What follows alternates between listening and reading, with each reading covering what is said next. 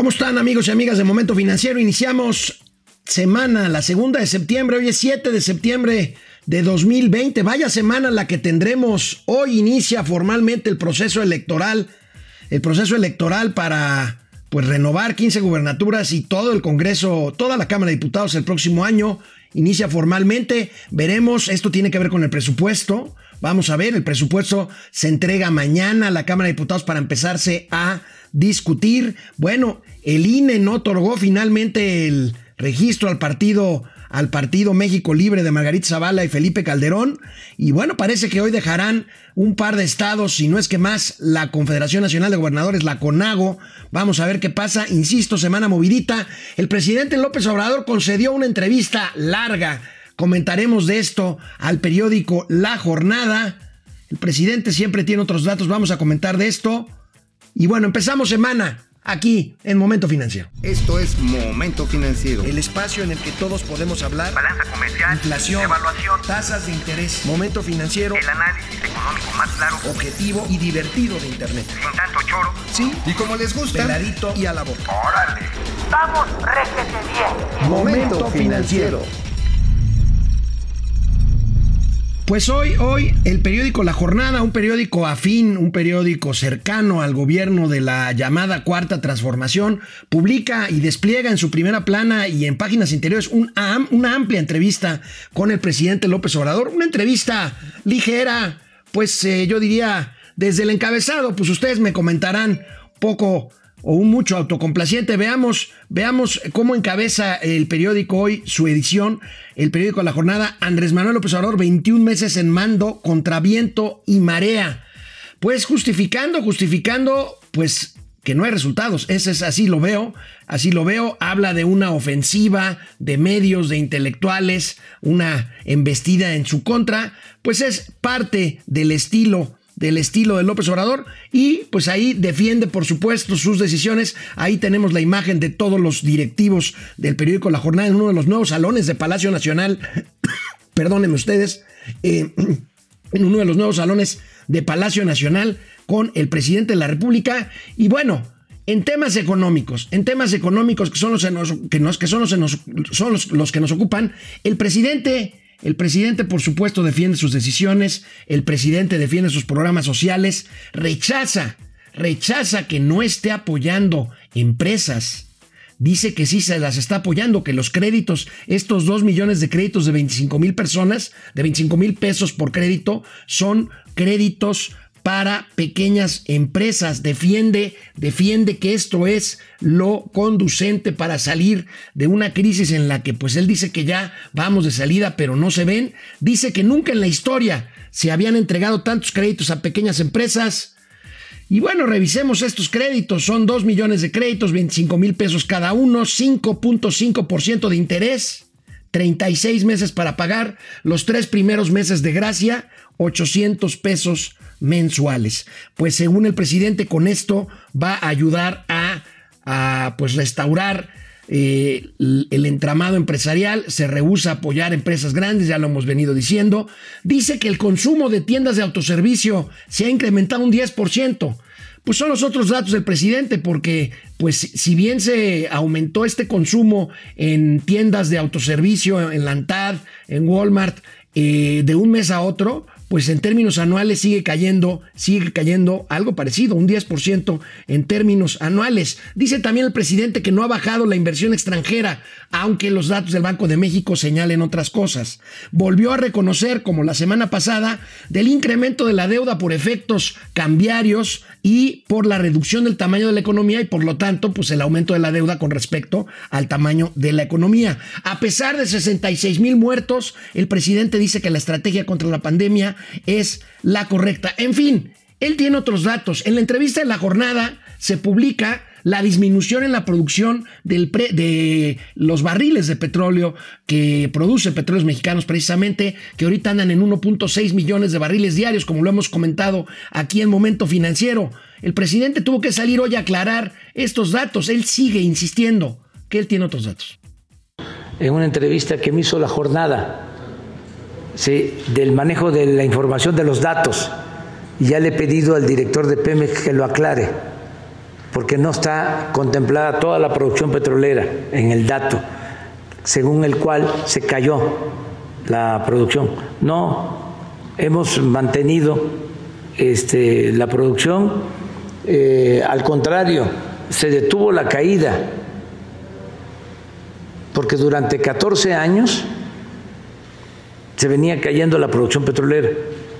Ya el año eh, pasado ya no sucedió esto, ya no se cayó la producción y este tampoco.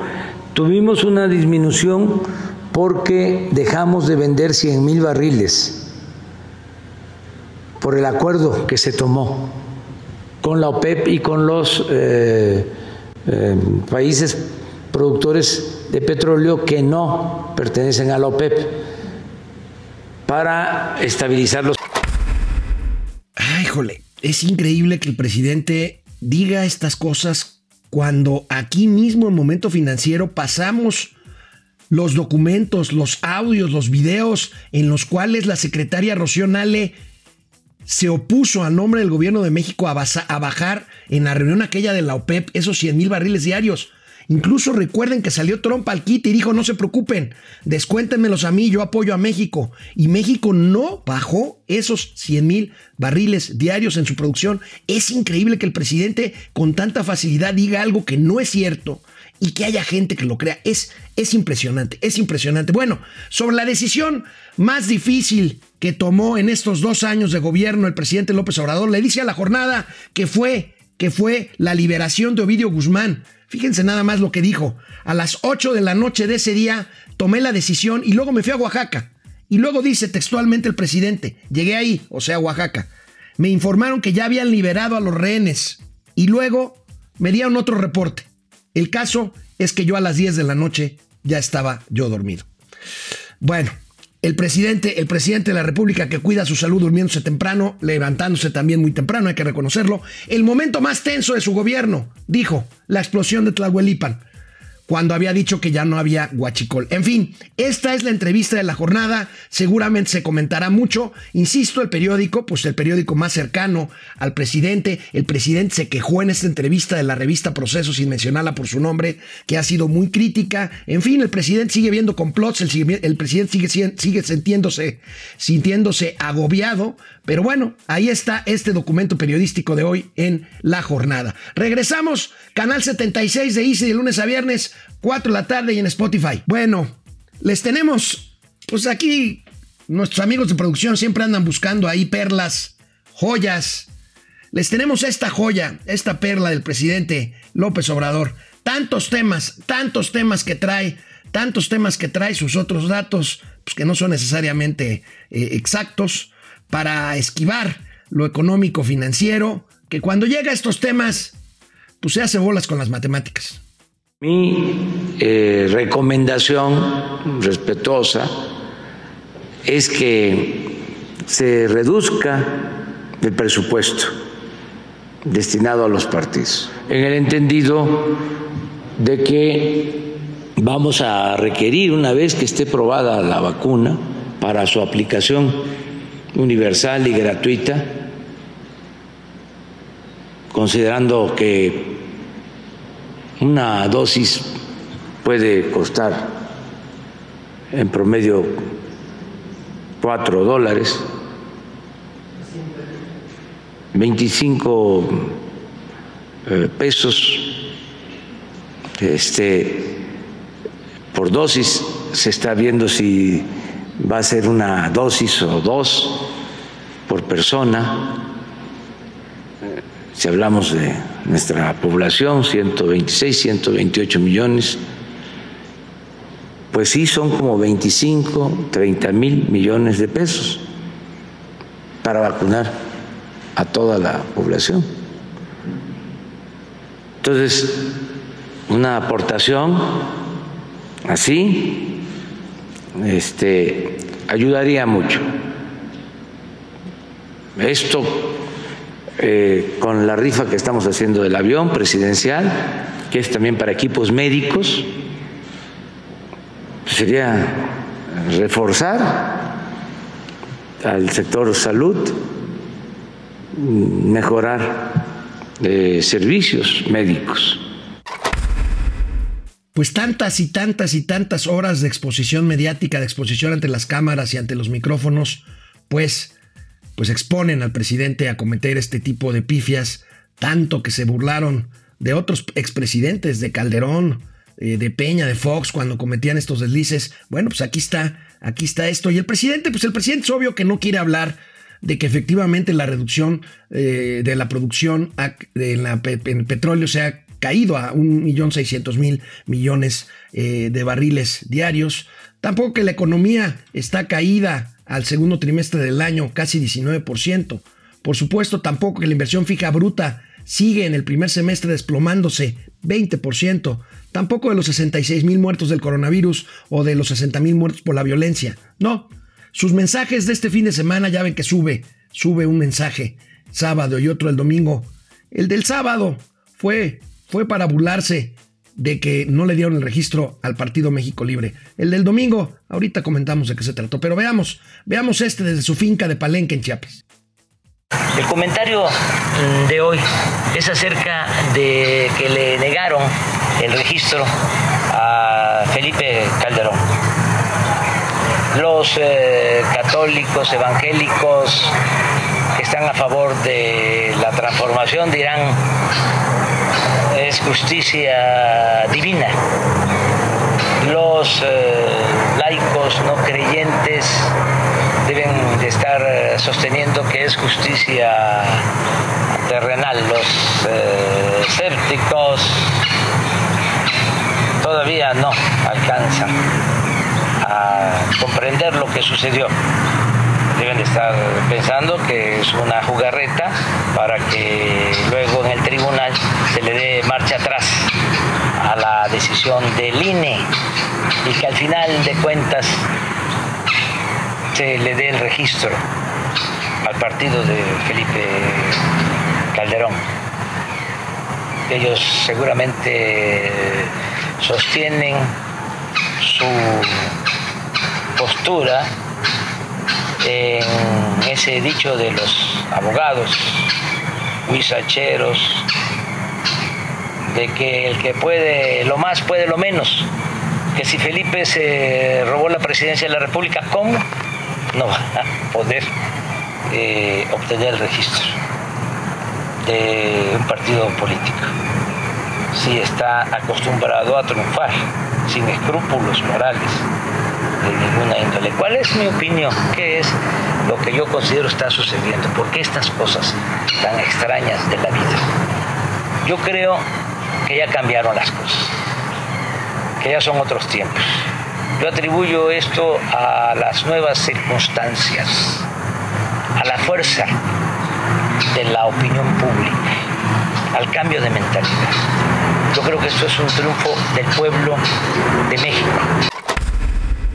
Es un triunfo del pueblo de México cuando es una decisión que además fue dividida en el INE y que ahí queda, una decisión que hay que respetar porque es la autoridad electoral pero no celebrarla así, y mucho menos cuando ya no se es candidato, sino presidente de la República. Y el domingo, como tampoco había temas de los cuales hablar, el presidente habló de frutas tropicales.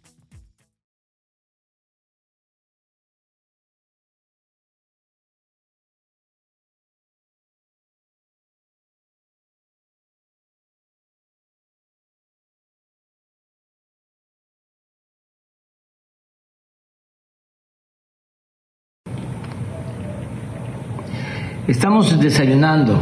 Les presento una pitaya, una cactácea que se produce en el trópico.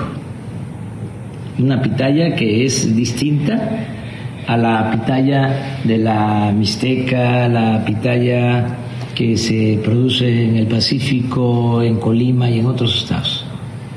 Esta es como una eh, planta, vamos a decir, parásita, que llega a eh, ubicarse, se enreda y se reproduce en un árbol. Eh, pues tarda como seis, ocho meses, es muy delicada porque tiene que eh, librarse de insectos. Una vez que se corta, es una eh, verdadera delicia, es lo más suculento, miren, es así, lo más suculento que puede haber. Miren eso, toda esta pulpa. Este, y aquí. Y se hace también eh, el agua de pitaya, pero se come así. Mm. ¿Cuántas frutas hay en México? En todas las regiones. Debemos de comer lo más natural que se pueda, no a los productos chatarra. ¿Es México un país pitallero? Es la encuesta que tenemos ahorita en Facebook. Métanse, por favor, opinen. Opinen, por favor. Y mientras tanto, regresamos después de una pausa, canal 76 de Easy de lunes a viernes, 4 de la tarde y en Spotify. Antes de pasar lista y pasando a temas eh, empresariales y corporativos, pues hemos dado seguimiento a las propuestas que una y otra vez ha hecho la iniciativa privada sin tener eco en la oficina presidencial. Hoy la IP, los organismos empresariales insisten en presentarle al presidente de la República 279 proyectos que tienen que ver con petróleo y con energía eléctrica, tal y como lo señala en su primera plana hoy el periódico El Economista. Se trata de insistir en un paquete de proyectos energéticos entre los que destacan, entre los que destacan los siguientes. También eh, el cuadro este, a ver si alcanzan a ver, eh, yo no, pero lo veo por aquí en mi tumba burros. Eh, aguántenme tantito, aquí están los proyectos, aquí los tengo. De hidrocarburos, pues hay proyectos en eh, Campeche, un clúster en Sonora, eh, Veracruz, Tabasco,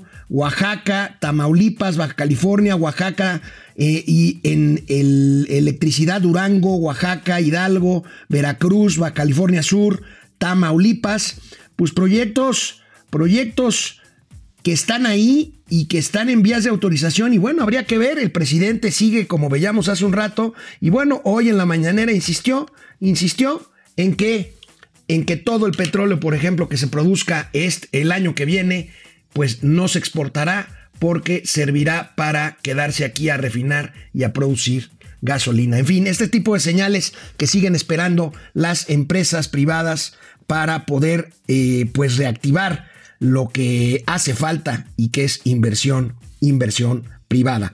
Vamos a pasar lista, comentarios. Aquí los tenemos. Acuérdense de la encuesta de que si somos un país pitallero. Además, fíjense, la pitaya es una fruta clara. Van a decir, este cara, van a decir que, que, que ahora sí que ningún chile nos embona, pero pues cada piececita de esas vale 30 pesos, el kilo 70 pesos. No es una fruta barata ni fácil de conseguir. En fin, Facebook, Depredador Mercenario. Hola, Depre. Con lo anunciado ayer de que seguirá la pandemia, ¿qué tanto nos va a afectar en la economía? Nos seguirá afectando, Depre. Este, mientras no se normalice la actividad económica y no hay un programa contracíclico de apoyo a las empresas. Antonio Díaz, Carlos Ramírez, Fernando A. González desde Monterrey, Alejandro Méndez desde Querétaro Rock. Rocío Hernández, gracias, excelente inicio de semana, Rocío.